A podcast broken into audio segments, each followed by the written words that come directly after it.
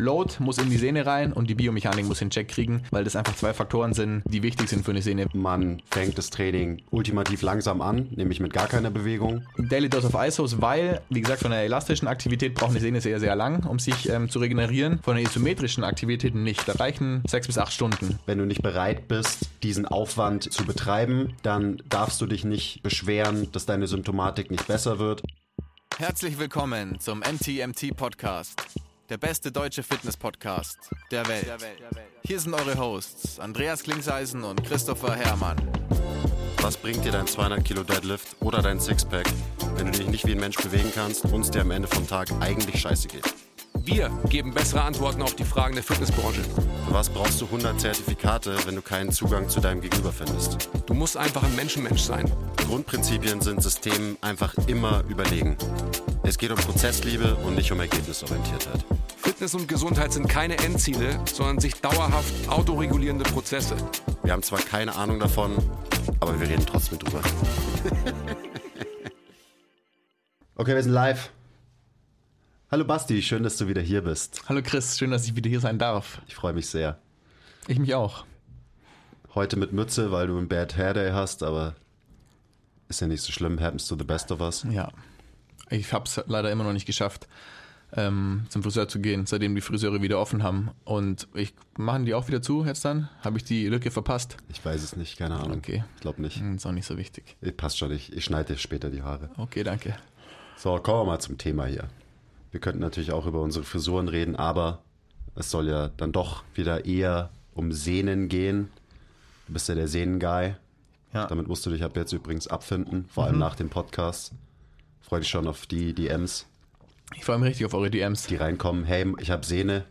Ich hoffe auch, dass die erste Podcast-Folge auf jeden Fall sehr, sehr viele Fragen aufgeworfen hat, die ich mittlerweile schon in den DMs beantwortet habe.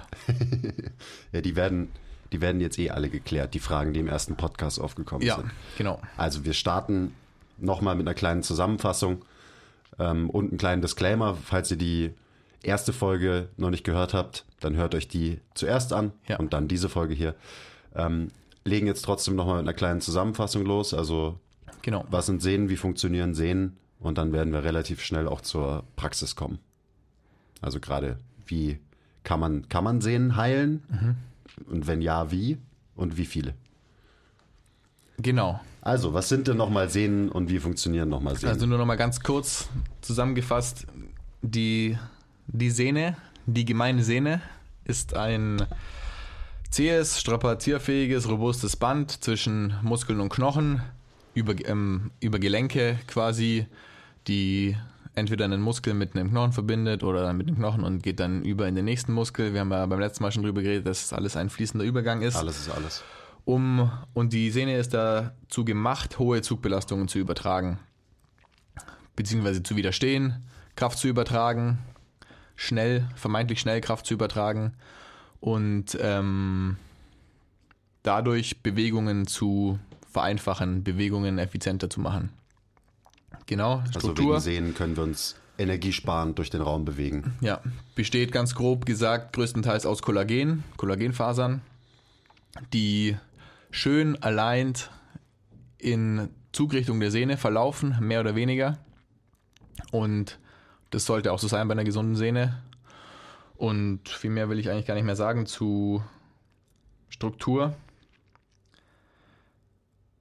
Sondern dann kommen wir gleich zur Funktion, um da nochmal dran anzuknöpfen. Da haben wir beim letzten Mal so ein bisschen drüber geredet, aber das war wahrscheinlich auch ähm, aufgrund meiner wilden Gedanken ziemlich wild.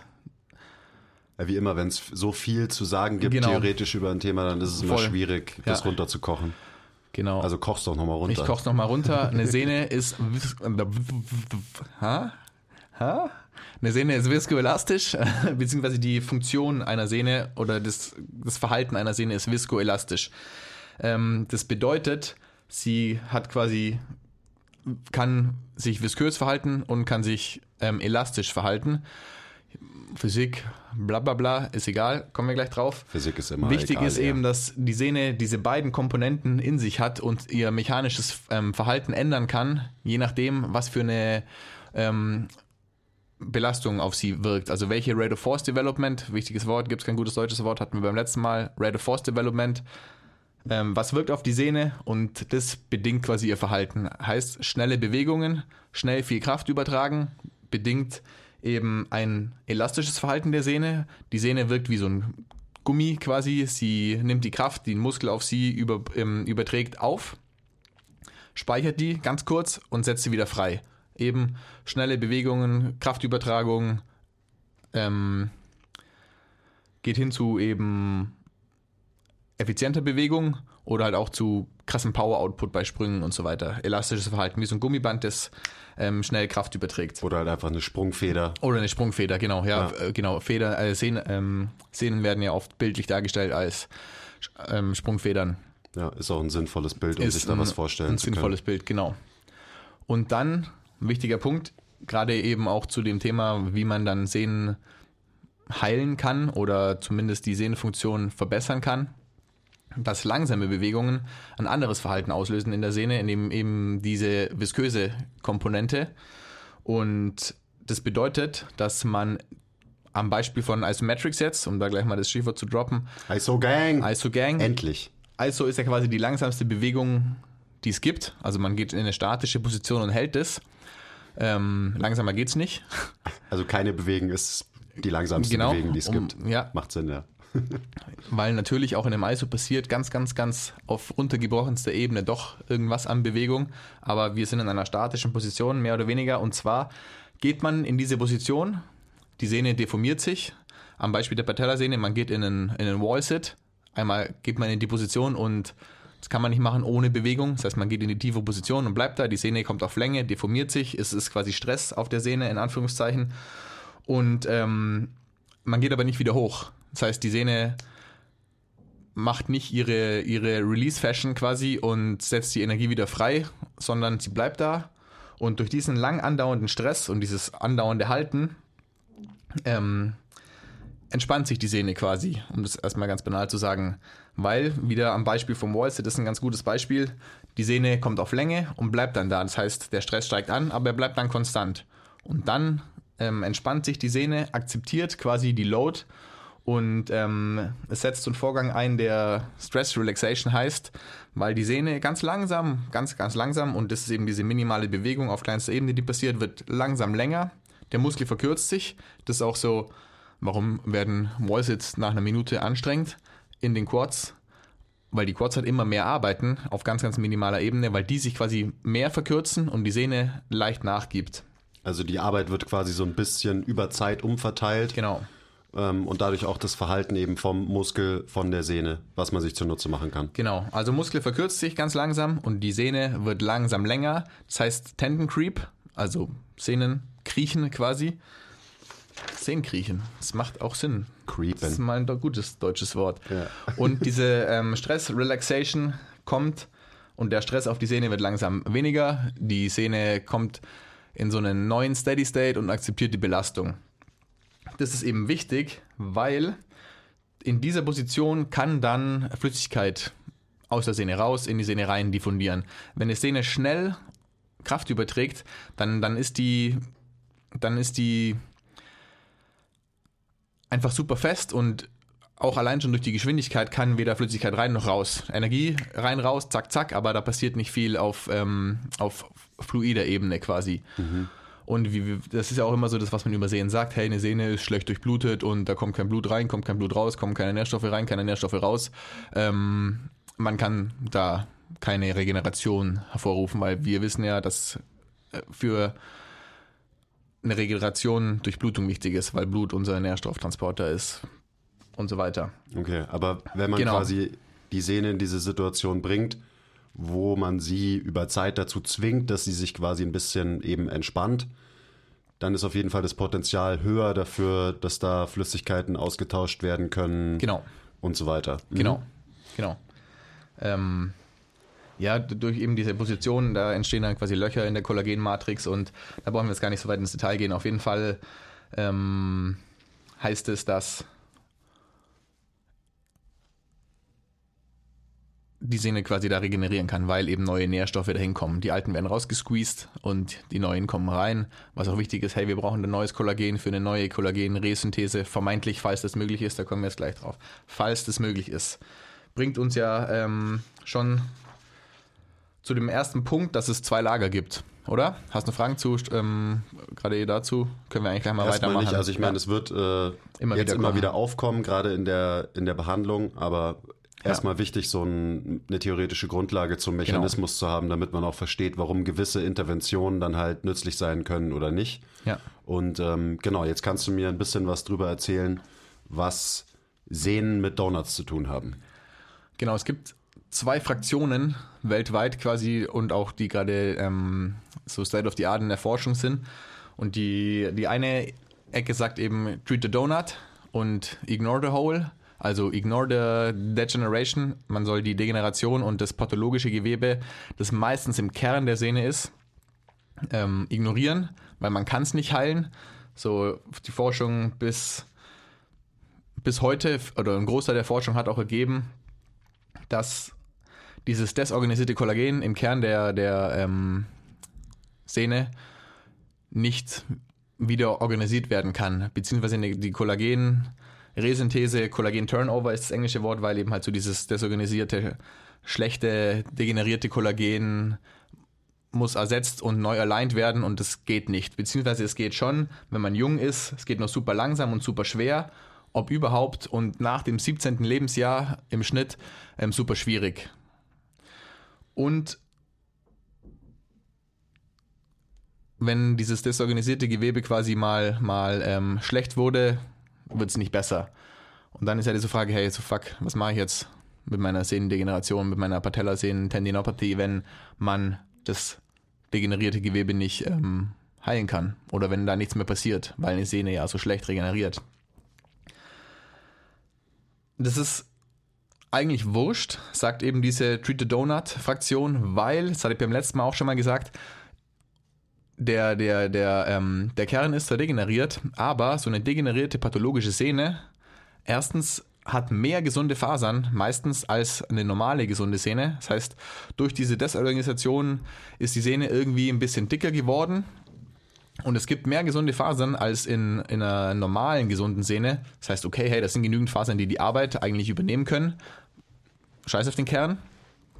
Und zum Zweiten wichtig ist, dass nicht jede pathologische Sehne gleichzeitig eine Sehne ist, die symptomatisch ist. Also man kann auch, ähm, viele von uns werden wahrscheinlich sogar ziemlich viel ähm, degeneriertes Material in ihren Sehnen haben, vor allem wenn man irgendwie sportlich aktiv ist, Achillessehne, ähm, Patellasehne, dass da einfach viel Gewebe ist, das, wenn man ein MRT-Bild machen würde, pathologisch ist, aber ist wurscht, weil man merkt es eh nicht. Wie so oft. Also wie so oft. Wir haben genau. alle Veränderungen, äh, strukturelle Veränderungen, die man vielleicht auch auf einem MRT-Bild sichtbar machen kann, was Ja. aber lang nicht heißen muss, dass es tatsächlich zu Problemen führt. Genau, Und in dem Fall ist es, also interessanter Punkt, scheint ja so zu sein, dass der Körper für dieses degenerierte Gewebe dann kompensiert, indem er mehr gesundes Gewebe, Au- aufbaut, genau. Aufbaut. Ja, was ja auch total Sinn macht. Genau, macht total Sinn. Und ähm, heißt also, diese strukturelle Abnormalität ist, ähm, die ist da und ist auch okay, aber ähm, es ist erstmal eigentlich egal, wenn man keine Schmerzen hat, keine, keine Einschränkungen dadurch. Und die eigentlichen Einschränkungen, die man hat, ist, dass man halt Schmerzen hat. Ähm, und das kann so ein bisschen, also wenn man, beim letzten Mal habe ich es ähm, angesprochen, dass wenn man in seiner Jugend viel springt und so weiter, dann entwickelt man eben viel so pathologisches Material, das erstmal ähm, asymptomatisch sein kann, aber es kann quasi ein Risikofaktor sein, dass es irgendwann symptomatisch wird.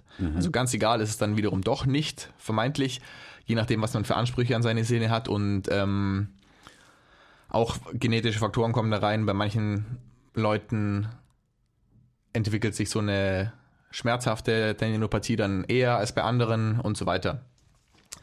Und das bedeutet also, wenn man die Degeneration in der Mitte links liegen lässt, weil es eh egal ist, weil sie nicht geheilt werden kann, was macht man dann? Also wenn man Schmerzen hat, Dann kümmert man sich um den Donut. dann kümmert man sich um den Donut und schaut einfach, dass der funktioniert, dass man keine Schmerzen hat und dass man alles machen kann, was man machen äh, möchte. Also auch, auch Athleten quasi, egal welche Anforderungen du an, dein, an deine Sehne hast, du kannst, wenn laut, laut der Fraktion, wie gesagt, kannst du auf jeden Fall, wenn du den, den Donut treatest, eine ganz normale Funktion deiner Sehne wiederherstellen und auch ähm, komplett asymptomatisches Verhalten.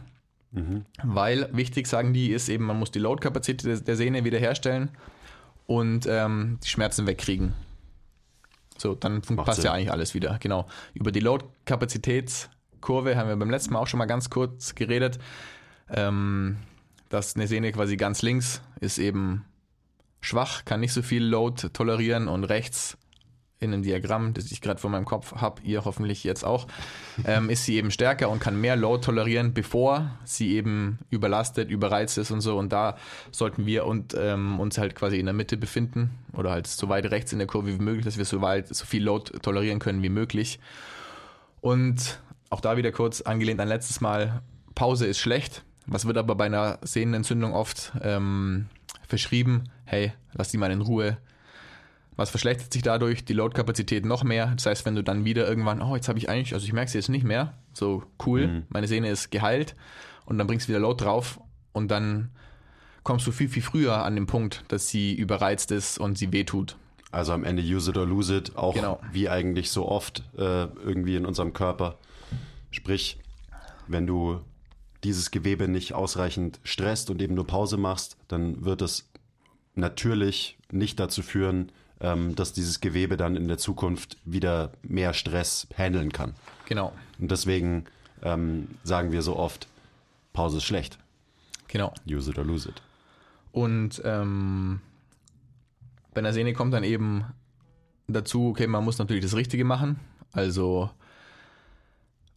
klar ist Pause schlecht, aber du sollst dich auf jeden Fall auch nicht noch mehr stressen, weil wer weiß, was dann passieren kann, quasi kann, kann, wer weiß, was dann passieren kann. Ähm, man muss die richtige Load draufbringen. Und das ist bei einer Sehne ganz, ganz wichtig, auch wenn wir dann nochmal in die andere Fraktion kommen, aber jetzt bleiben wir noch kurz bei, bei dem Donut. Und die sagen, und was ich auch aus meiner Erfahrung, um das mal ganz kurz einzuwerfen, ähm, erfahren habe, erst Isometrics machen, weil die einfach einen Analgesic Effekt haben, einen schmerzlindernden Effekt. Schmerzen gehen weg.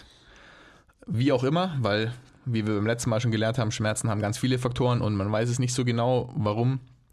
Aber es ist so, das können die sich auch bis zu einem gewissen Grad noch nicht ganz genau erklären. Aber ISOs funktionieren. ISO ist erstmal auch gut für diese ähm, Load-Kapazitätskurve der Sehne und weil sie das Verhältnis zwischen der Stiffness der Sehne und des Muskels wiederherstellen und deswegen ISOs machen, bis die Sehne schmerzfrei ist quasi. Dann langsam mit Isotonics beginnen, also mit quasi langsamer Exzentrik, langsamer Konzentrik, dass quasi die Spannung auf dem Muskel sich, wenn man mal in Bewegung ist, mehr oder weniger nicht verändert, dass man alles gleich schnell macht. Mhm. Also isometrisch heißt Keine, keine Bewegung. Bewegung, Ja. isotonisch heißt gleichbleibende Spannung quasi. Genau, oder gleichbleibende Bewegungsgeschwindigkeit quasi, was wahrscheinlich aufs Gleiche rauskommt. Genau. Und ähm, das ist wichtig eben, um die Muskelmasse wiederherzustellen, Kraft auf den Muskel zu bringen, um den auch stark zu machen, weil wir beim letzten Mal gelernt haben, wenn die Sehne steifer ist als der Muskel stark, gibt es Muskelrisse. Das will man auch nicht. Also man will ja weder eine degenerierte Sehne noch Muskelrisse noch Sehnenrisse. Und dafür muss man eben für diese Balance sorgen. Und dann muss man langsam auf jeden Fall auch wieder anfangen, die Sehne in ihrer eigentlichen Funktion zu trainieren, eben in dieser ähm, Energy Store and Release Fashion, also dass man halt langsam anfängt wieder mit einer schnelleren Kraftübertragung, um die volle Funktion der Sehne herzu, herzustellen. Und da ist dann schon auch noch die, die wichtige, ein wichtiger Punkt, was Street Donut sagt, ist, dass Biomechanik per se jetzt eigentlich kein Faktor ist bei einer Patellasehnentendinopathie, sondern eher hier bei Patellofemoral Pain, da stimmt irgendwas nicht, diffuser Schmerz, aber die Sehne ist eigentlich okay. Aber warum hat man Schmerzen? Weil die Bi Biomechanik nicht stimmt. Hatten wir beim letzten Mal auch schon kurz Fuß, Hüfte, was stimmt nicht. Das ist immer ein Faktor. Also egal welches Lager man, ähm, um das gleich mal vorwegzunehmen, welchem Lager man folgt und man sagt, okay, man kann die Sehne heilen, man kann die Sehne nicht heilen, aber klar will man mit ISOs die Sehne heilen, so gut es geht, oder zumindest die Schmerzen wegkriegen. Aber wenn man dann überlegt, wo kommen die Schmerzen überhaupt her, warum ist die Sehne überhaupt überreizt? So klar ist sie vielleicht, wenn man viel gesprungen ist, man hat viel Load auf die Sehne bekommen und sie ist dann irgendwann überreizt, aber auch immer ein Faktor ist die Biomechanik, weil vermeintlich, wenn man immer ideal biomechanisch gesprungen ist und so weiter, dann macht die Sehne ja das, für was sie gemacht wurde und handelt nicht zu viel Load und nicht zu viel Stress. Aber wenn irgendwas mal nicht stimmt mit dem Fuß, mit der Hüfte, dann muss sie immer, dann kriegt eine Sehne immer zu viel ab. Auch wenn man vielleicht nicht zu viel springt. Und das ist immer ein Problem. Also Load muss in die Sehne rein und die Bi- Biomechanik muss den Check kriegen, weil das einfach zwei Faktoren sind, ähm, die, die wichtig sind für eine Sehne. Wenn die Biomechanik falsch ist, kriegt eine Sehne zu viel falsche, in Anführungszeichen, Load ab und ist dann auch quasi überreizt und es kommt zu den ganzen Faktoren, die dann eben vermeintlich eine Tendinopathie auslösen können. Logisch, ja. Also entspricht ja auch wieder irgendwie den Grundprinzipien, wie halt unser Körper funktioniert und äh, dementsprechend auch klar, dass Biomechanik auf jeden Fall eine Rolle spielt. Äh, zusammengefasst heißt es also, man fängt das Training ultimativ langsam an, nämlich mit gar keiner Bewegung. Ja, Dann geht man langsam über zu langsamen Bewegungen, also eben langsame Exzentrik, langsame Konzentrik. genau. Und am Ende eben ist die Progression wieder schnelle Bewegung. Das Genau. heißt, grob gesagt, ähm, baust du das so auf, dass es das Training und auch die, ähm, das Verhalten der Sehne über Zeit schneller wird. Genau. Wieder. Genau, und wenn man was mal, wenn man mal was mit seiner Sehne hatte, also eben so eine Patellatendinopathie, dann macht es Sinn, auch das ganze Jahr über bis zu einem gewissen Grad diese isometrischen und isotonischen Bewegungen beizubehalten, auch wenn man dann wieder schnelle Bewegungen und schnelle Belastungen hat, um einfach ähm, den Bias, den man durch diese Verletzung hatte, dem immer entgegenzuwirken, quasi präventiv, oh, ist ein blödes Wort, aber einfach damit man die Sehne so viskoelastisch hält, wie man es bei ihr braucht und ähm, dass sie nicht zu elastisch wird einfach. Ja. Plus, weil es einfach auch Sinn macht von der Biomechanik her quasi, beziehungsweise von dem Verhältnis zwischen Muskel und Sehne, dass man die, ähm, diese Muscle Tendon Unit, die, die das, ähm, den Muskel-Sehnen-Komplex eben stark und stiff hält, aber dass jede Struktur quasi das macht, wofür sie gemacht ist.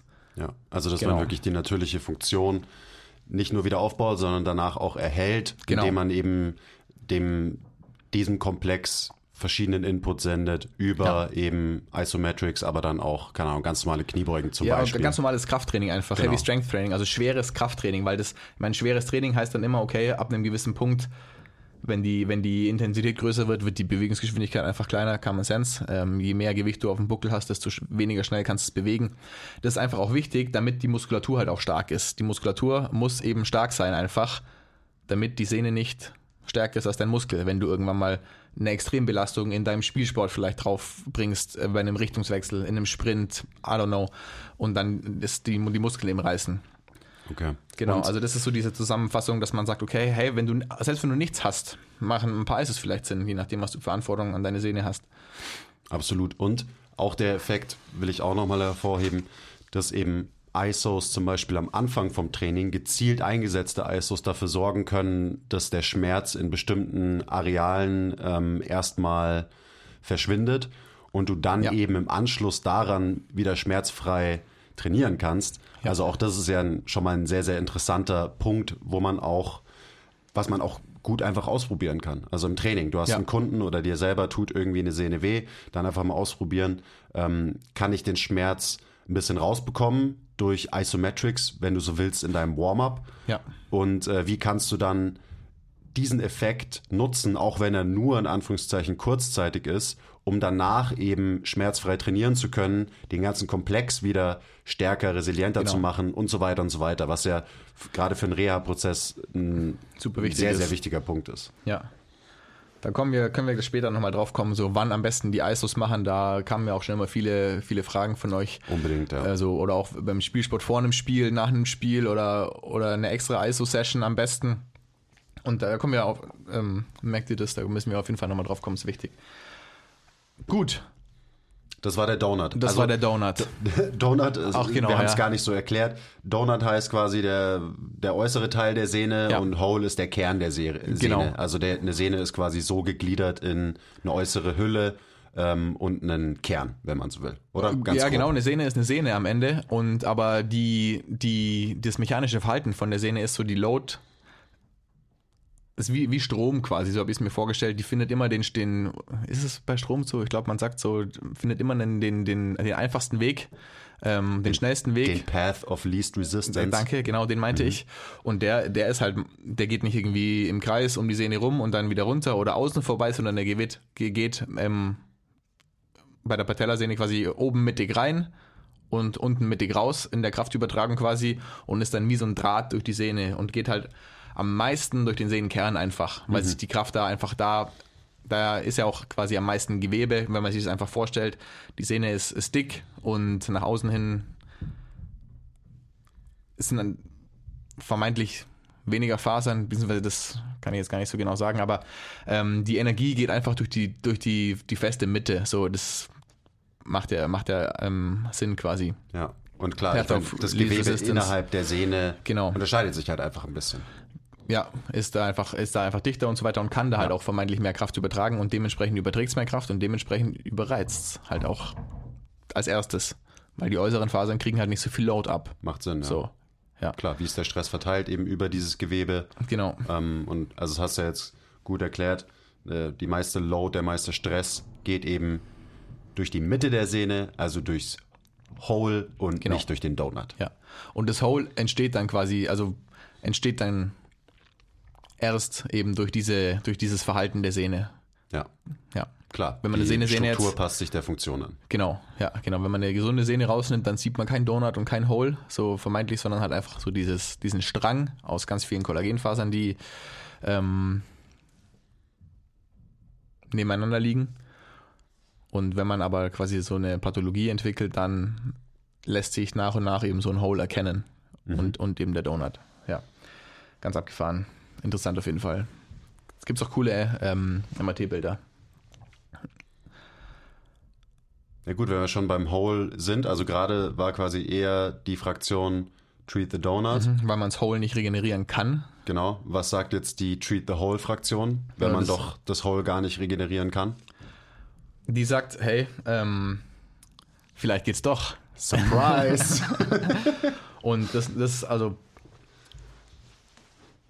das ist auf jeden Fall auch die Fraktion, an die ich mich so ein bisschen klammer. Die Forschung da ist, ist neuer, was es he- heißt, auch nicht heißt, ähm, es gab es nur aus dem letzten Jahr, sondern es gibt schon seit ein paar Jahren. Keith Barr ist da der Go-To-Guy. Ähm, und der sagt eben, hey, der Kollagen-Turnover im Hole passiert eventuell doch.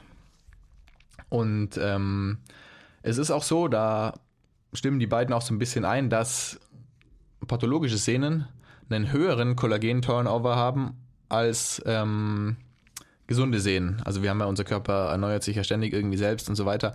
Und ähm, diese, diese Kollagenerneuerung in einer gesunden Sehne ist, wie gesagt, sehr gering einfach. Klar, da braucht es auch nicht und das ist auch wurscht.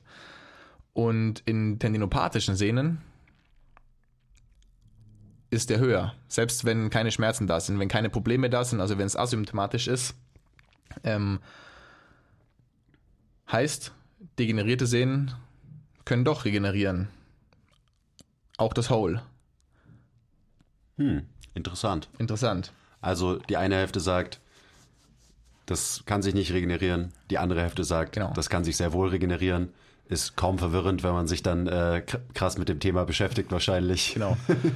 ist so, hä? Und dann gibt es natürlich auch da die ganzen Studien und die ganzen Setups, so ist natürlich super schwierig, da wirklich irgendwie jetzt gezielt in dem Menschen, in dem lebenden Menschen das zu testen. Hey, ähm, was hat jetzt welche Auswirkungen? Weil wie, wie kannst du in die Sehne reinschauen? Nicht über ein MRT-Bild, nämlich, ähm, beziehungsweise wie misst du, ob nur die Sehne steifer oder, elast ähm, oder visköser wird oder wie viel hängt da der Muskel auch dran? Und das ist eben so ein bisschen ganz kurzer Ausflug da, die, die Begründung von, der, von dem Keith Barr ist immer so, hey, früher, als wir gesagt haben, hey, eine Sehne ähm, kann nicht regenerieren, wir hatten nicht die Mittel dazu, wirklich zu sehen, dass eine Sehne regenerieren kann und welche Load, welche Folgen hat, weil man immer nur die Muscle Tendon Unit als Ganzes gemessen hat. Ist ja auch klar, du, okay, wir sehen, wie, wie, wie messen wir jetzt die El- Elastizität oder wie messen wir die Funktion einer Szene? Ja, wir machen halt einen, einen Test, einen Sprungtest, eine Kraftentwicklung, ähm, egal wie, aber du kannst es ja nicht trennen. Du hast am Ende, siehst du irgendwie einen Wert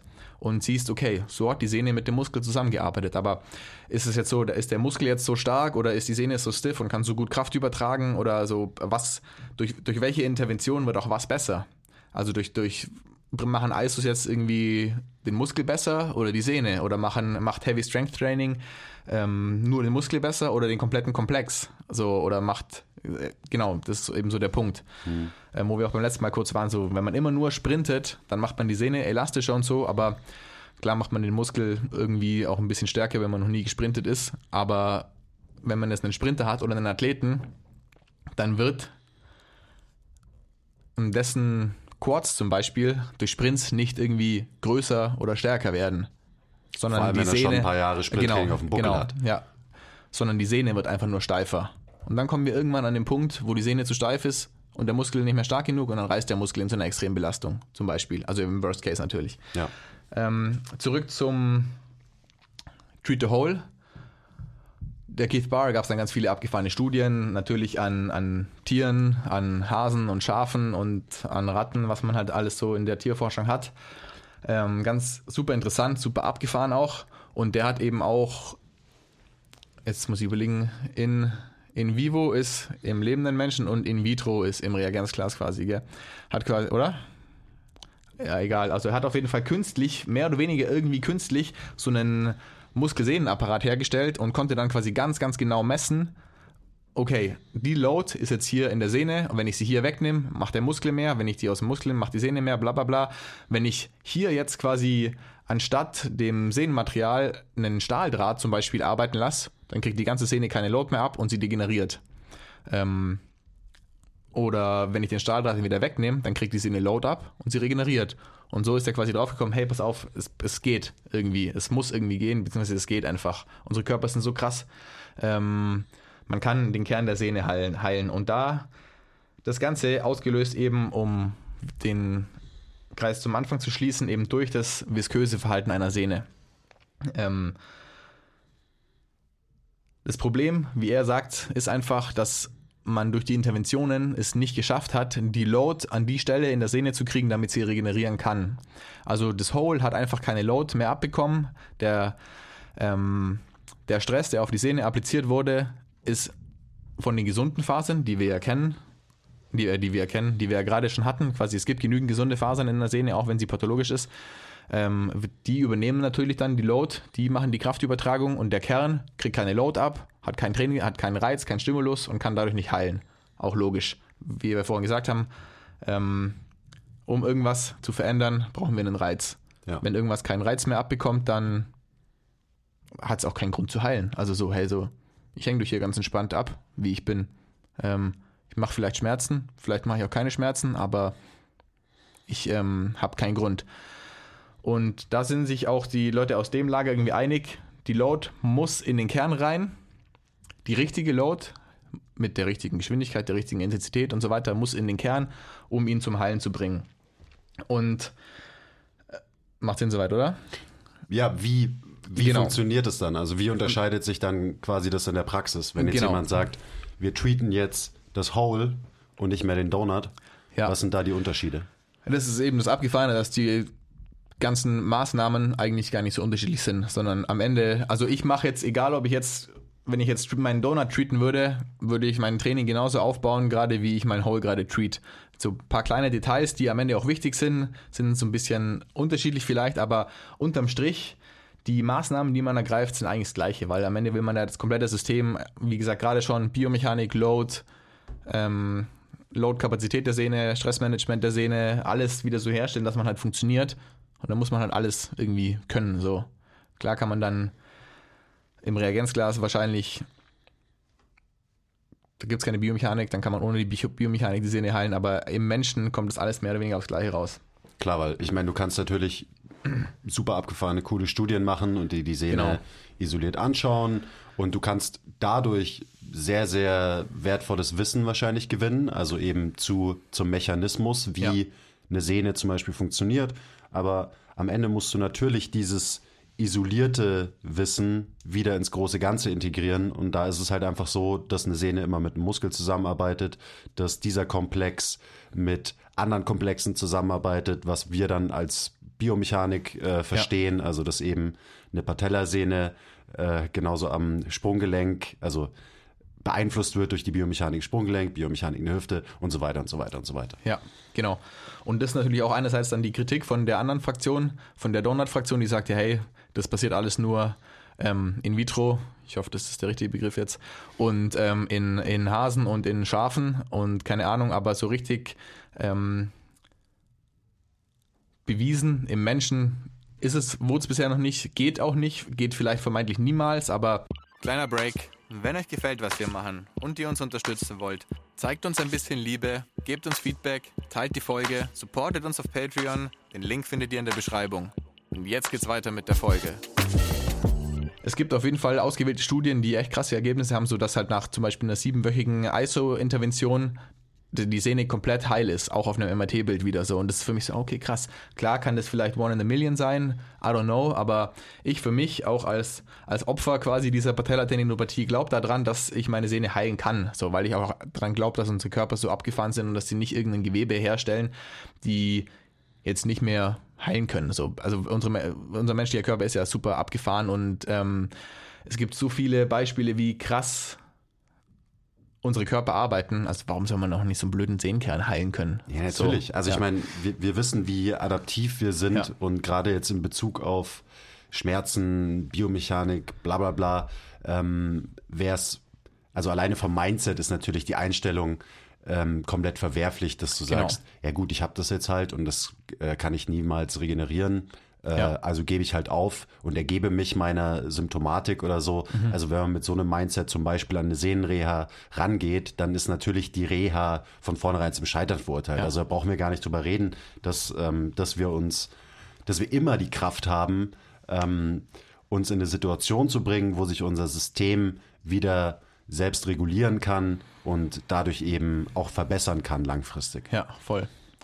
Also, wie kriegt man jetzt die Load am besten in den Kern rein? Eben durch, wir haben, hatten es vorhin schon, mechanisches Verhalten, langsame Bewegung, langsamste Bewegung, ISOs. Also erstmal diese komplette elastische Komponente wegnehmen, weil in dieser elastischen Komponente passiert eben das, dieses sogenannte Stress Shielding. Das haben wir vorhin, glaube ich, schon ganz kurz gehabt, ist egal. Es ist quasi wir haben gesunde Sehnen, die, die, Stress, die den Stress übernehmen und die schützen quasi die degenerierten Sehnen, weil hey, die sind irgendwie, die sind pathologisch, die können die Load nicht mehr so gut übertragen, sie sind nicht mehr so schön aligned, wie die Kollagenfasern sein sollen. Das heißt, Stress-Shielding ist wie so ein, ein Stein, also der, der, hier gibt es ein Steinflussbeispiel, das Wasser fließt in einem, in, einem, in einem Fluss immer um den Stein rum. Und genauso fließt die Load immer um das Hole rum, in einer elastischen Bewegung, in einer schnellen Bewegung. Das heißt, wie gerade gesagt, ähm, der Kern kriegt keine Load ab. Aber dieses Stress-Shielding ähm, kann man durch diese Stress Relaxation und den Tendon Creep, den wir vorhin schon hatten, quasi umgehen. Weil in ISOs, wieder am Beispiel vom Wallsit, die Sehne deformiert sich, ist dann in der langen Position, entspannt sich über die Zeit und die starken Fasern im Donut lassen dann ähm, langsam nach, also die Sehne creept so vor sich hin und die Sehnen und die, die starken Fasern ähm, entspannen sich mit der Zeit und werden schwächer, weil ja nur sie die Load übernehmen quasi. Und dann kommen nach und nach doch die schwachen Fasern, in dem Fall jetzt im Kern, ähm, mit ins Spiel und kriegen ein bisschen was von der Load ab und kriegen dadurch eben einen Trainingsreiz, einen Stimulus. Und dieses mechanische Signal von der Load ähm, kommt eben in den Kern und die verletzten Fasern kriegen so, kriegen eben wieder mit, ah, da kommt die Load her. Wir müssen doch was tun. Die Load geht in diese Richtung. Und wir sind super wirr gerade, wir Kollagenfasern. Und wir müssen uns quasi wieder in Richtung mit der Load alleinen. Und wir müssen was tun. Plus, es kommen Nährstoffe rein, hoffentlich dann auch Kollagen. Also man kann Und, verwirrte, verlorene Kollagenfasern Genau. eben dadurch dazu zwingen, dass sie nicht mehr ganz so verwirrt sind, sich wieder richtig anordnen. Und also das ist mir jetzt nur gerade, als du es erklärt hast, aufgefallen, das macht ja auch Sinn, wenn man das jetzt zum Beispiel auf einen Muskel überträgt.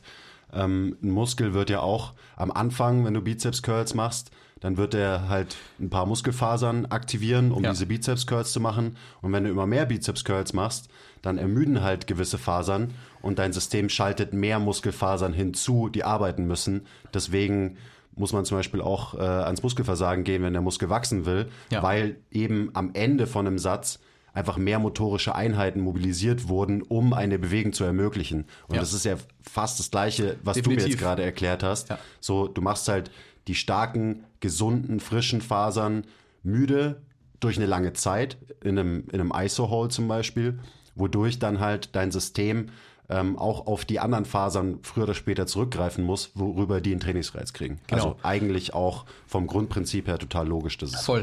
Ich habe da auch ähnliche Parallelen zu so den ganzen Stichworten wie inter oder beziehungsweise in deinem Fall intramuskuläre Koordination, die Fasern spielen zusammen gesehen und so weiter. Ähm, also, man kann disorganisiertes Kollagen wieder organisiert bekommen, wie eben durch ISOs. Und klar muss man Pause machen von der elastischen ähm, Aktivität. Als erstes hatten wir gerade auch schon, ah, ist bei Treated Donut genauso, erstmal nur ISOs. Schmerzfreie ISOs machen, ähm, also nicht unbedingt zu krass auch in Positionen gehen, die einem wehtun. Ähm, beim Wallsit heißt es, man fängt halt vielleicht mit, mit keinem 90-Grad-Kniewinkel an, sondern in einem deutlich größeren Kniewinkel. Wenn man da lang genug an der Wand hängt, dann brennen die Quads auch irgendwann. Ähm, bin there, done that. Und dann langsam fortschreiten, auch zu isotonischer Arbeit, sagt der Keith Barr dann genauso wie die ähm, liebe Jill Cook. Und dann irgendwann auch wieder elastische Funktionen reinbringen, weil klar, die Sehne muss so arbeiten. Siehe da, hat auch die Jill Cook schon gesagt. Und ähm, Isometrics und Isotonics das ganze Jahr über beibehalten. So, Das heißt, das Wie, also was soll ich jetzt tatsächlich machen, ähm, ist eigentlich relativ egal, welchem theoretischen Lager du angehörst und welchem Mechanismus du mehr Genau. Glauben schenkst, Ja. weil in der echten Welt, in der Praxis äh, sieht dann sieht's eigentlich sieht gleich aus. eigentlich mehr oder weniger gleich aus. Hier so, es gibt so ein paar Unterschiede, aber da, ich weiß auch nicht, wie up to date jetzt die, das Street the Donut Lager ist. Ähm, die haben von zwei bis viermal ISOs in der Woche gesprochen und maximal zweimal ähm, elastische Aktivität dann, wenn das irgendwann wieder sch- schmerzfrei geht. Und ähm, Keith Barr sagt, hey, mach jeden Tag deine ISOs, Daily Dose of ISOs, vielleicht sogar mehrmal am Tag, mehrmals am Tag, weil der da halt voll reingegangen ist in die, in die ähm, Sehnenregeneration von einer isometrischen Belastung. Sie sind beide einig, dass wenn man elastische ähm, Belastung auf die Sehne bringt, braucht die Sehne 48 bis 72 Stunden pipapo, also wirklich lang, zwei bis vier Tage, zwei bis vier Tage, ähm, davon zu regenerieren. Deswegen auch super Fun Fact übrigens, also soll man dann, wenn man, vor allem wenn man Probleme hat, wie nur zweimal die Woche springen, drei, maximal dreimal vielleicht. Und ähm, das einzige Säugetier übrigens, das auch eine Patellasehnentendinopathie oder generell eine Sehnentendinopathie entwickeln kann, sind Pferde. Warum, weiß kein Mensch. Es gibt ja deutlich, ähm, deutlich mehr ähm, Säugetiere, die auch eine super kranke, noch viel kranker als wir Menschen Anforderungen an ihre Sehnen haben. So, keine Ahnung, Geparden, Kängurus, die halt einfach eine super kra- krasse Store and Release Action in ihren Sehnen haben und dafür gar nicht so mega krasse Muskeln. Aber Hey, Kängurus sind teilweise schon ganz schön buff, also ich kenne ja, stimmt, ja. Kennst du eins. ich kenn eins. Ja. Ähm, aber auf jeden Fall hängt dann wahrscheinlich natürlich auch zusammen, was man so erforscht hat bisher und Pferde sind relativ nah bei uns Menschen. Pferde sind auch quasi Athleten, wenn man so auf die Rennbahn schaut und so weiter. Und Pferde werden tatsächlich nur ähm, zweimal die Woche, also soweit ich jetzt ich das von denen gehört habe, ich bin jetzt nicht in die Pferderennen ähm, Branche eingestiegen, aber die Pferde werden auf jeden Fall nur zweimal quasi in den Wettkampf geschickt Ja. in der Woche, damit ihre Sehnen lang genug Zeit haben zu regenerieren. Abgefahrener Funfact. Zurück zum Thema. Also Daily Dose of ISOs, weil, wie gesagt, von der elastischen Aktivität braucht eine Sehne sehr, sehr lang, um sich ähm, zu regenerieren. Von der isometrischen Aktivität nicht. Da reichen sechs bis acht Stunden. Das heißt, man kann morgens eine Session machen, abends eine Session, um maximal viel Load in die Sehne zu kriegen und eben diese, diese Regeneration zu stimulieren. Ähm, genau, die Session dauert dann maximal 10 Minuten. Du machst zum Beispiel 5 mal 30 Sekunden deine ISOs an einer Leg Extension als Wall Sit, in einem Split Squat, in einem Sissy Squat, wie auch immer, was halt eben schmerzfrei geht, wie du es am besten merkst, ganz echt, äh, kann man echt ausprobieren. Ich, momentan mache ich ähm, Spanish Squat ISOs und Leg Extension ISOs. Ähm, Spanish Squats halt quasi, nehme ich mein Gewicht und gehe in eine tiefe Position und halt's da. Ähm, und Leg Extensions mache ich gegen einen unüberbaren, unüberbaren, unüberwindbaren Widerstand. Strecke mein Bein quasi in einem relativ kleinen Kniewinkel, großen Kniewinkel, in einem sehr, sehr geflexten Knie. In einem kleinen Kniewinkel- In einem kleinen Kniewinkel Kniewinkel, genau. ja.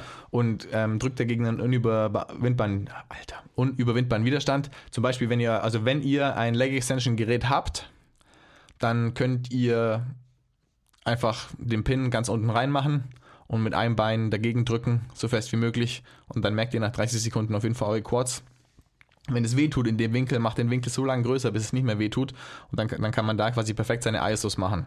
Und man kann es auch, man kann auch so seine Progression gestalten. Also, dass Genau. man mit einem großen Winkel anfängt Genau. und dann merkt man so, hm, auf einmal geht ein kleinerer Winkel auch schmerzfrei und so kann man sich dann quasi nach und nach durch die Range of Motion von diesem Gelenk beziehungsweise dieser Sehne durcharbeiten ähm, Ja. und wird dann im Right. Idealfall längerfristig gesehen in dem kompletten Bewegungsumfang Ja. schmerzfrei. Das war, glaube ich, so ein bisschen so ein Anfangsfehler, den ich gemacht habe, dass ich die Leg Extensions immer mit einem komplett gestreckten Bein gemacht habe. Klar kriegt man da mega schnell, mega geilen Quad Pump, weil der quasi da am kürzesten ist. Und das Problem dabei ist, oder war, glaube ich, bei mir, dass da die Sehne einfach auch immer quasi auf Anschlag verkürzt war quasi und nicht, ähm, nicht in ihrer vollen Länge irgendwie die Load abbekommen hat hat auf jeden Fall gut getan und es war auch gut und ich habe mich da so rangetastet, aber ich glaube, ich hätte früher in einem kleineren Kniewinkel arbeiten müssen. Aber ist auch wurscht, da können wir gleich nochmal drauf kommen. Auf jeden Fall, nur nochmal zur Theorie zurück, 30 Sekunden ISOs reichen, aber wichtig, die Load muss hoch sein. Also die Load, es, es muss, man muss schon schwere ISOs machen.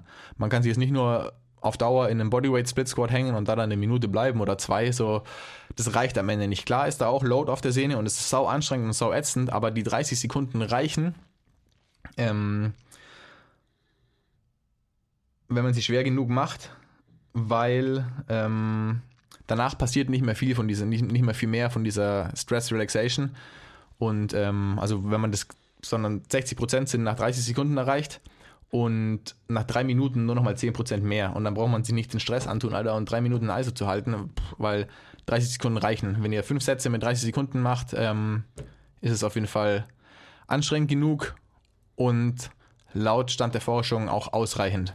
Okay, das heißt praktisch zusammengefasst, ähm, über Zeit den, den Winkel verändern, dadurch noch mehr Stress auf die Sehne bringen, weil ja jetzt, wir bleiben beim Knie, kleinerer Ja. Kniewinkel heißt, die Sehne wird am Ende immer länger, je kleiner du den Knie, äh, Kniewinkel machst, plus ähm, über Load das Ganze steigern. Du bleibst zum Beispiel immer bei 30 Sekunden, du machst immer deine, sagen wir, fünf Sätze für 30 Sekunden, aber du steigerst eben die Load, mit der du es machst. Also bei einem Split Squat zum Beispiel, du fängst mit Bodyweight an, nimmst irgendwann äh, Ja. ein paar Hanteln in die Hand und dann werden die Hanteln immer schwerer über Zeit. Je nachdem, wie stark du halt auch davor warst. Also Ja. wenn du jetzt einen richtig kranken Powerlifter hast, der, der, der verstirbt auch nach 30 Sekunden äh, Split Squat also mit seinem, mit seinem Bodyweight, ja. Aber man sagt so, ich habe, ich, äh, man, ich glaube, man soll die Load ähm, mindestens 70% von seinem 1 Max machen. Also schon richtig, richtig schwer, um kurz, kurz, 30 Sekunden, viel Load durch die Sehne zu kriegen. Das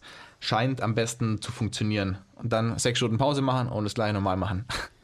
ähm, genau. Und dann 10 Minuten reichen. Nach 10 Minuten ähm, werden die Zellen irgendwie un, unempfänglicher für so eine ähm, für so eine Zellantwort von irgendeinem Protein, das wichtig für die Kollagensynthese ist, ist ja auch egal. Auf jeden Fall, ja, ich meine, dreimal, äh, fünfmal 30 Sekunden pro Bein oder wenn man Wall-Sit hat, halt macht man ja beide Beine auf einmal, reicht. Ist schnell durch, ist geil, funktioniert, kann ich bestätigen, mache ich gerade auch. Du machst, Ähm, äh, ich ziehe es gerade auch nochmal richtig, Basti richtig krass durch. Daily Dose auf ISOs. Ich habe meine Interventionen alle immer so ein bisschen wild gestaltet und mal ISOs hier und ISOs da gemacht und dann wiederum, oh shit, ich muss meine Biomechanik verändern und dann, oh shit, vielleicht muss ich doch langsam mal wieder mit elastischer Belastung anfangen. und jetzt mache ich es nochmal straight von Anfang an. Meine ISOs über ein paar Wochen, Daily Dose, jeden Morgen. Ähm, momentan eben, wie gesagt, die Combo. Nächste Woche wechsle ich es mal durch. Genau.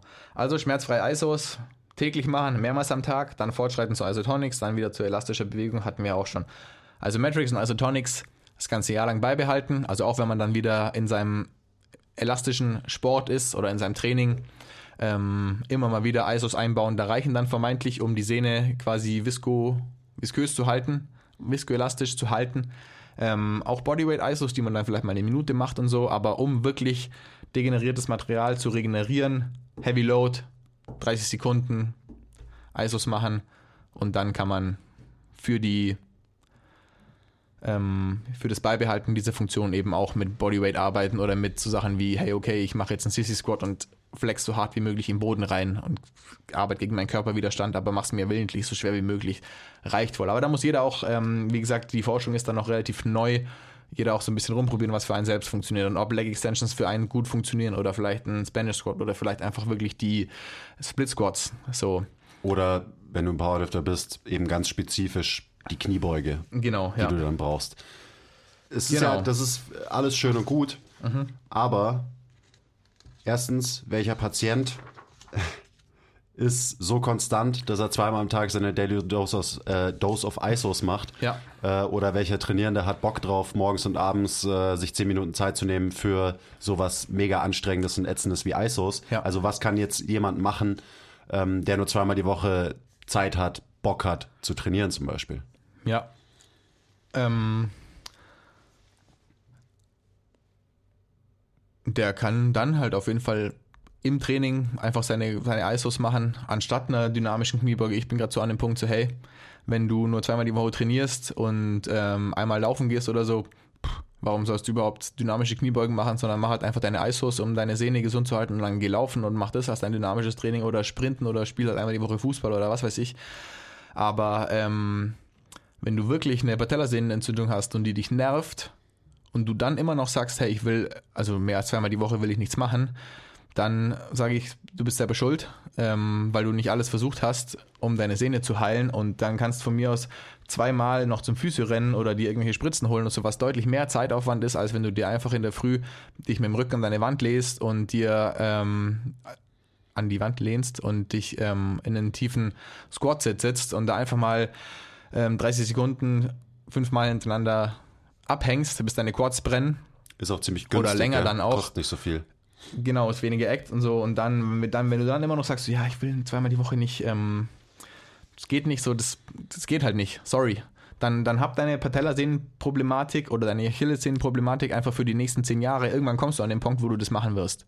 Das Punkt. heißt, du brauchst wirklich diese hohe, also im Ideal, wir reden ja vom Idealfall. Wir reden vom Idealfall, ja. Du brauchst eine hohe Frequenz, Mhm. du musst diese Sehne regelmäßig belasten, eben mit ISOs. Genau. Und da sind wir dann wieder bei einem ganz anderen Thema, da müssen wir jetzt auch nicht drüber reden, Ja. dass ähm, wenn du nicht bereit bist, diesen Aufwand eben zu betreiben, Ja. dann darfst du dich nicht beschweren, dass deine Symptomatik nicht besser wird. Ja. Ähm, Weil dann, Punkt. ja, genau. Weil dann hast du die Load, bringst du die Load nicht so in die Sehne, wie du es solltest, um die Sehne zu heilen. Keith Barr, so. Dann machst du irgendwas mit deiner Sehne und versuchst ein paar Sachen, aber eigentlich tanzt du nur um das Problem herum.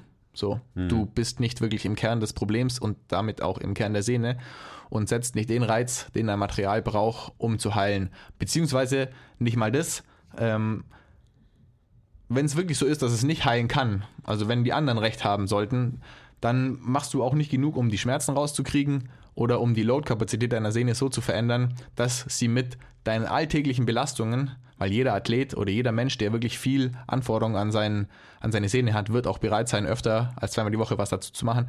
Aber wenn du es im Alltag merkst, dann braucht es gar nicht so viel, um die Sehne schmerzfrei zu kriegen. Ähm, dann reichen vielleicht dreimal die Woche sogar deine ISOs, wenn du dann, wenn du nicht viel springst und das Ganze nicht so belastest, dass sie, dass sie wieder quasi steifer wird und ähm, mehr elastische Komponente ähm, hat, dann ähm, reichen vielleicht zwei, dreimal die Woche. Und das sollte jeder eigentlich bereit sein, in sich und seine Gesundheit zu investieren. Es ist nur deine fucking Zeit und deine Energie. So, Gut, also wie, wie gesagt, äh, anderes Thema, wir, ja, wir, genau. Gehen, wir gehen da jetzt nicht rein. Äh, wir haben da Ja. auch schon in vergangenen Folgen Ich meine, weißt du, ich sage, ich mache es gerade täglich so. Am, am Ende ist täglich vielleicht auch übertrieben. Vielleicht brauchst du es gar nicht. Vielleicht reichen ja zwei, dreimal die Woche, je nachdem, wie schlimm und wie wie wie wie weit es schon das weit, wie, wie weit es schon ist. Und das heißt ja auch nicht, dass man das über den Rest deines Lebens macht. So wo- wollte ich gar nicht sagen. Ähm, Ja, du, machst es nicht halt so lange, bis es besser bis ist, es oder? besser ist, genau, bis der Schmerz weg ist. Und dann machst du es vielleicht noch einen Ticken länger, um sicher zu gehen, dass, wenn da gerade wirklich was heilt, ähm, das auch quasi geheilt ist. Also das schnellste Protokoll, was in der Studie quasi getestet wurde, war nach sieben Wochen eben von, das war glaube ich irgendein Diskuswerfer, der hat einfach jeden Tag in, in der Früh seine ähm, Leg Extension ISOs gemacht, einbeinig, also ist auch wichtig, einbeinig das Ganze zu machen, einbeinig in seine Leg Extension reingeflext, in einem recht kleinen Kniewinkel, über sieben Wochen, ich glaube sogar auch nur fünf Tage die Woche, weil hey, auch jeder Leistungssportler braucht mal einen freien Tag. Und ähm, nach sieben Wochen war die komplette Szene wieder heil, laut ähm, Imaging, laut MRT-Bild. Das war so mehr oder weniger das Schnellste. Dann gibt es noch, äh, keine Ahnung, bei manchen dauert es vielleicht ein Jahr. Der gibt es einen Basketball, eine, eine Basketballspielerstudie. der ähm, über ein Jahr lang weg seine ISOs gemacht hat und da dann am Ende alles weg war. Ich weiß aber auch nicht, wie ähm, oft das quasi getestet wurde. Es war, glaube ich, so ein Jahr oder eineinhalb Jahre, bis dann effektiv die Sehne wieder wirklich komplett asymptomatisch war und unpathologisch. Ähm, genau. Okay. Man kann es machen. Man muss nicht jeden Tag machen. So, hey, okay, mach's, mach mal dreimal die Woche. Das reicht mir ja schon. So, mach mal dreimal die Woche deine ISOs. Aber mach's konstant über zwei Monate. Und ähm, schau, wie es dir dann geht. Schau, wie es sich anfühlt. Und dann fang auf jeden Fall nicht sofort wieder an mit Basketball spielen und danken oder mit Sprinten, sondern steiger deine Load langsam und kontinuierlich. Weil wenn Sehnen was nicht mögen, ist es ein plötzlicher Wechsel ähm, von der ähm, Load-Anforderung quasi an sie. Ja klar, wenn du ein halbes Jahr lang nur ISOs machst und dann ist das halbe Jahr rum und du sagst so, "Ah, okay, ab morgen fange ich an, jeden zweiten Tag sprinten zu gehen, dann ist ja auch völlig logisch, wieder use it or lose it, ähm, dass Ja. die, die Anforderungen an die Sehne in der Zeit eine andere waren. Dementsprechend musst du die Anforderungen nach und nach hochschrauben. Das ist also jeder gute Trainer, der schon mal was von eben äh, progressiver Belastungssteigerung gehört hat, so dem ist ja klar, dass das einfach so ist. Ja, definitiv. Ich will jetzt, äh, ich find's lustig, wie man dir die, die Frustration anmerkt, weil halt, ja, die meisten Leute, Coaches nicht bereit sind, also die haben Probleme, aber sind nicht bereit, die Arbeit reinzustecken, damit es wirklich besser wird. Egal. Ähm, gib uns nochmal beispielhaft einen Aufbau von so einer ISO-Session. Wie lang hält man die ISOs? Soll ich es vor dem Training machen? Soll ich es nach dem Training machen? Ist das was Gutes fürs Warm-up? Etc. Also wie kann, wie kann jemand, der jetzt Probleme hat, der gerade den Post Podcast hört, ISOs einfach in sein bestehendes Training einbauen? Wir haben schon gehört, klar, du kannst es einfach zusätzlich zu deinem Training jeden Tag zum Beispiel machen. Ähm, genau, also einfach nochmal so ein Ja. paar mehr konkrete Beispiele. Idealfall, um wirklich quasi ähm, degeneriertes Material zu heilen, mach eine extra Session. Also setzt einfach den Reiz, gib der Sehne dann kurz Pause, sechs bis acht Stunden, um zu regenerieren und mach dann nachmittags zum Beispiel dein normales Training. Das ist natürlich auch dann erstmal so angepasst, dass du die Sehne dann nicht zu sehr reizt. Oder also, auch gar nicht erst nachmittags, weil du, das ist mir schon wieder zu unrealistisch. Das Okay, heißt, jemand trainiert zweimal am Tag. Extremfall, ja genau. Okay, Also also, so der für unsere am Off-Day, ja genau, ja. Am Off-Day, ja. Gut. Training trotzdem, wie gesagt, anpassen, dass nicht zu krass elastische Anforderungen an deine Sehne hast, sondern es eben langsam und progressiv steigerst. Aber da kannst du dann zum Beispiel vielleicht schon ausprobieren, entweder du machst dann nochmal ISOs im Training, das ist dann quasi dein Beintraining einfach, oder du machst halt irgendwie Übungen, die deine Biomechanik verbessern, auch ein wichtiger Punkt. Ähm, das muss einfach in Check sein. Hier das, also zusammenfassend generell, das Loading muss vorhanden sein, eben, und zwar das richtige Loading, gezielt in die Sehne rein und nicht außen rumtanzen. Die Funktion muss in Check sein, also kannst du dich so bewegen, dass die Sehne auch so arbeiten kann, dass sie in extremen Situationen beim Springen oder so halt auch einfach ihre Funktion gut erfüllen kann. Und ähm, Biomechanik, eben was ja quasi dann die richtige Funktion ist, muss in Check sein, dass halt jede Struktur im Körper quasi das übernimmt, was sie übernehmen soll. Und dann Off-Days ISOs machen im Idealfall und dann in deinen Trainingstagen machst du halt dein Training, schaust eben, dass du Übung machst, um deine Biomechanik in Check zu kriegen, ähm, deine Muskulatur so zu kräftigen, dass sie am Ende nicht schwächer sind als die Sehne steif. Und dann hast du dein Programm eigentlich schon. Machst dreimal die Woche an deinen Off-Days ISOs, 10 Minuten. So, das kannst du aus deiner Meditation sehen von mir aus auch. Es kann sehr meditativ sein, da 5 mal 30 Sekunden pro Bein zu ballern. Und, Sieht immer ähm, super meditativ aus, ja. wenn ich dir dabei zuschaue und du mit schmerzverzerrtem Gesicht deine ISOs machst. Ähm, falls ihr keine Leg Extension habt, ähm, checkt mal unsere Stories in den nächsten Tagen. Vielleicht machen wir mal einen Post drüber auch. Ähm, ich habe von Jack Tura übrigens auch ein geiler Guy, dem ihr folgen könnt. Ähm, ein geiles Setup bekommen, wie ihr einfach mit einer Schrägbank quasi eure Leg Extensions machen könnt. Ähm, wenn ihr auch an euren Off-Days das Ganze nicht machen könnt, nicht machen wollt, wie auch immer, dann macht es am Anfang vom Training, am Ende, da probiert es aus, was, was für euch am besten funktioniert. Es kann, wie du schon gesagt hast, sein, dass wenn ihr am Anfang ähm, drei Sätze ISOs pro Bein macht, dass ihr so einen schmerzlindernden Effekt habt, dass ihr im Training dann Kniebeugen machen könnt zum Beispiel. Auch wiederum da hinterfrage ich dann so, sind Kniebeugen dann in dem, zu dem Zeitpunkt die richtige Übung? Oder solltet ihr das vielleicht zwei Monate nach hinten schieben und ähm, komplett im Training nur ISOs machen, also vielleicht einen Split Squat ISO, noch einen anderen ISO und dann eher mit Übungen wie in einem Single Leg RDL, ein paar Hamstring Bridges, eure Hemis ähm, so trainieren, dass die Funktion passt, dass die Core Contractions in eurer, in eurer kompletten unteren Extremität passt, dass ihr ähm, eure, dass eure Hüftmechanik stimmt, dass euer Fuß richtig arbeitet, weil wie gesagt, Fuß und Hüfte sind meistens die beiden Ursachen eigentlich, dass das Knie irgendeinen Schaden davon trägt und dann eben auch oft, nicht immer, weil wie gesagt, eigentlich ist es immer ein Load-Issue bei der Patellasehne, aber ein Load-Issue wird es zum einen, wenn man zu viel Load in der perfekten Biomechanik appliziert, aber auch wenn man quasi in einer nicht perfekten Biomechanik die Load appliziert, die eigentlich ähm, keine Verletzung oder keine ähm, Degeneration hervorru her hervorrufen würde, aber eben durch diese falsche Bi oder schlechte Biomechanik wird es dann eben zu einem Issue, mhm. weil die Load einfach falsch ankommt in der Sehne. Klar, also suboptimale genau. Biomechanik heißt, du kompensierst wieder und irgendein Gewebe kriegt vielleicht mehr Load ab, als es abbekommen ja. sollte. Genau. Was würdest du sagen, ähm, wenn ich zum Beispiel in meinem Trainingsplan, den ich einfach weiter trainieren will, weil ich keinen Bock habe, nur ISOs zu machen, ähm, an einem Tag habe ich Split Squats in meinem Trainingsplan. Da mhm. mache ich im Warm-up Split Squat ISOs. Am anderen Tag habe ich bilaterale äh, Front Squats in meinem Trainingsplan. Da mache ich dann zum Beispiel eben einen Front Squat ISO oder auch einen Wall Sit, der halt näher an, an ja. einem Front Squat dran ist. Würde das für dich Sinn machen, das so aufzugliedern? Klar, wenn es dir, wenn's dir dann was bringt, wenn du dann die Squats machen kannst und im Idealfall am nächsten Tag deine Sehne nicht schlimmer merkst als davor, go for it und schau, wie weit du kommst. So. Mhm. Ähm, ist auch so ein ganz gutes Zeichen, wenn im, im Training wird eh, also wenn du eine Patellasehnentendinopathie hast oder generell bei Sehnentendinopathien, ähm, mit Aktivität wärmt sich der Schmerz so ein bisschen auf und wird weniger werden. Das heißt, also vermeintlich, wenn du nicht in Extremposition gehst, dann ähm, kann es sein, dass du es da halt nicht so merkst, unabhängig davon, ob du ISOs vorher gemacht hast oder nicht. Aber wenn du am nächsten Tag, 24 Stunden später, einen schlimmeren Schmerz hast als davor, dann war das einfach in dem Training zu viel, auch wenn du es im Training nicht gemerkt hast.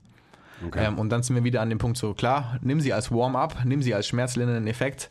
Ähm, wenn das Training danach keinen kontraproduktiven Reiz setzt für die nächsten Tage dann, weil das willst du ja auch nicht. Also Trial and Error und genau. generell ist es kein gutes Zeichen, wenn deine Sehne am Tag nach dem Training mehr genau. wehtut als davor. Ja. Also so kann man ja dann auch für sich selber einfach einen, ähm, ja, einen guten Trainingsplan, ein gutes Protokoll finden, in dem man halt verschiedene Kombinationen ausprobiert und einfach eben checkt, okay, wie fühlt sich die Sehne nach meinem Training eben an. Ja. Und äh, wenn der Trend da in die richtige Richtung geht und du einfach deine Sehnen immer weniger spürst, mhm. dann hast du wahrscheinlich was richtig gemacht.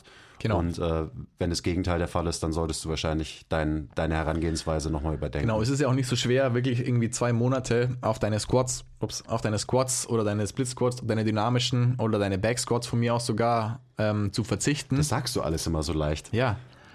es ist nicht so schwer. Also ich kann, ich habe wirklich verdammt lang Du weißt, was Keine für eine krasse emotionale Bindung Menschen teilweise ja, zu Kniebeugen ja, haben. Ja, ist so, aber wirklich einfach mal ein bis zwei Monate, die dann aussetzen und ganz langsam und kontrolliert mit einem ISO-Programm starten, an eurer Biomechanik arbeiten, so, weil gerade wenn ihr viel Backsquats macht, dann kann ich wahrscheinlich ganz per se euch ein paar Tipps geben, wie ihr eure Biomechanik verbessert. Ähm, und das dann nach und nach kontrolliert steigern, nicht alle Sachen auf einmal ausprobieren und deswegen macht es einfach Sinn, hey, macht erstmal die ISOs.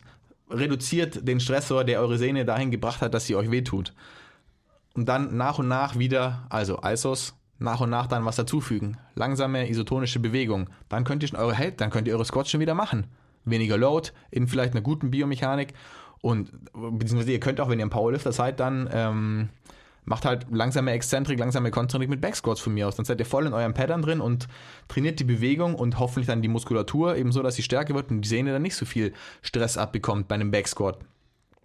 Ähm, und dann könnt ihr langsam anfangen, ganz langsam auch wieder die elastische Komponente wieder mit reinzukriegen die wo sie, ja, und, ja, aber und dann ich will die ja Lösung schon. für mein Problem jetzt sofort haben und ja. ähm, will in einem Monat damit durch sein. Okay, genau, dann, wir lassen, wir lassen dann, das dann, jetzt dann, auch. dann probiert Stammzellen, ähm, Eigenbluttherapie, Strom, Stoßwelle, macht alles durch, probiert alles durch und schaut, wenn, wenn ich meine, wenn euch das ans Ziel bringt, herzlichen Glückwunsch.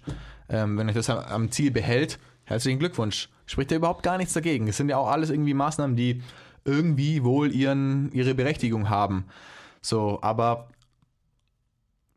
wenn das Problem dann nach einem halben Jahr, nach einem Jahr, nach vielleicht einer Woche, nach einem Monat, nach zwei Jahren erstmal wiederkommt, so dann habt ihr gemerkt, so hey, okay, es war vielleicht kurzfristig gut, aber langfristig irgendwas hat final vielleicht doch noch nicht gereicht. Und dann seid ihr wieder bei dem Punkt, okay, zusammengefasst gesagt, ähm, eure Biomechanik war dann immer noch nicht am Point. Die Load durch die Sehne kam nicht wirklich da an, um wirklich effektiv was zu regenerieren oder auch nur die Schmerzen ähm, in den Griff zu kriegen.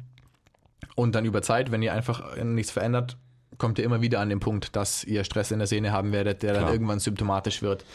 Ähm, am Ende Gut, jetzt atme du mal kurz durch. Ich, Ja. ich weiß, du schreist mich gerade die ganze Zeit an. Ich weiß Nein, gar ist nicht, was schon ich, okay. was ich gemacht gar habe.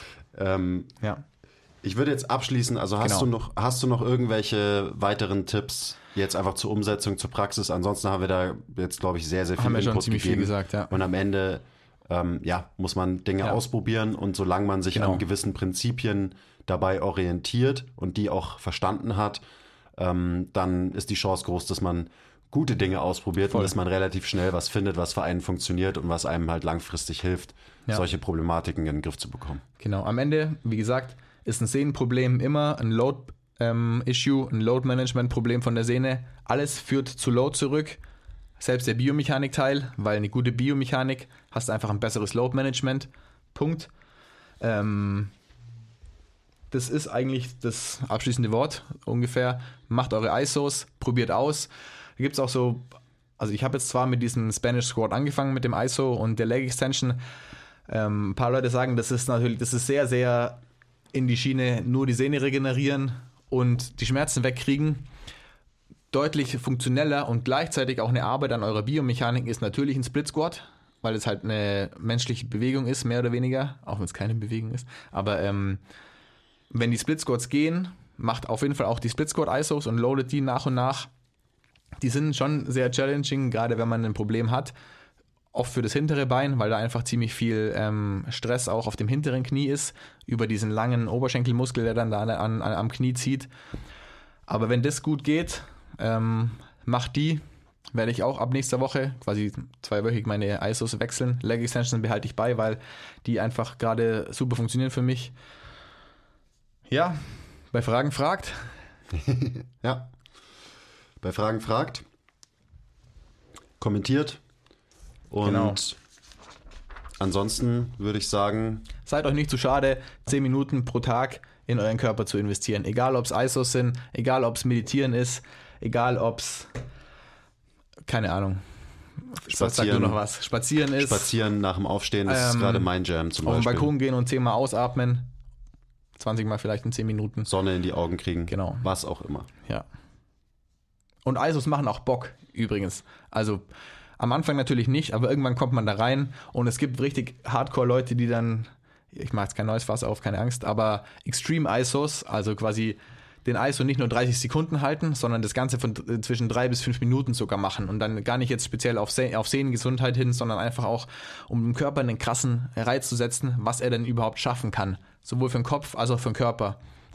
Ja, also es ist wirklich auch geil. Man fühlt sich geil nach ISOs. So. Ist so. Glaubt mir. Ich weiß, ihr glaubt mir das gerade nicht, aber macht's einfach ein paar Mal. Man fühlt sich Und- geil nach und mir geht's wirklich gut auch. Das Ja. sagt er nur so.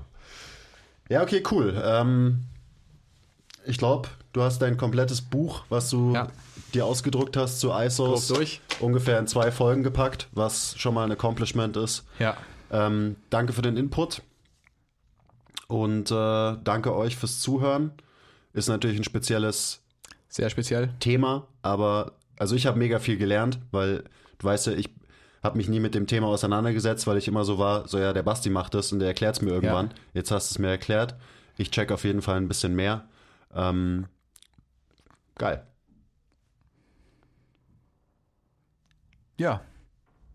Und wie gesagt, sind viele Fässer, die ich jetzt quasi aufgemacht habe. Auch, ich hoffe, ich habe auch ein paar zugemacht und ein paar anwendbare Informationen gegeben, aber schreibt einfach, schreibt uns, ähm, schreibt in die Kommentare, schreibt es bei Instagram, fragt.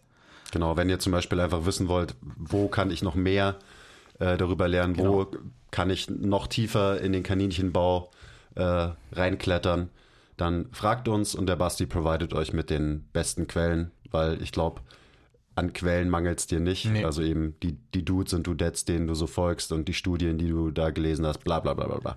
Okay, danke fürs Zuhören, Leute. Ähm, kümmert euch um euch und um eure Sehnen.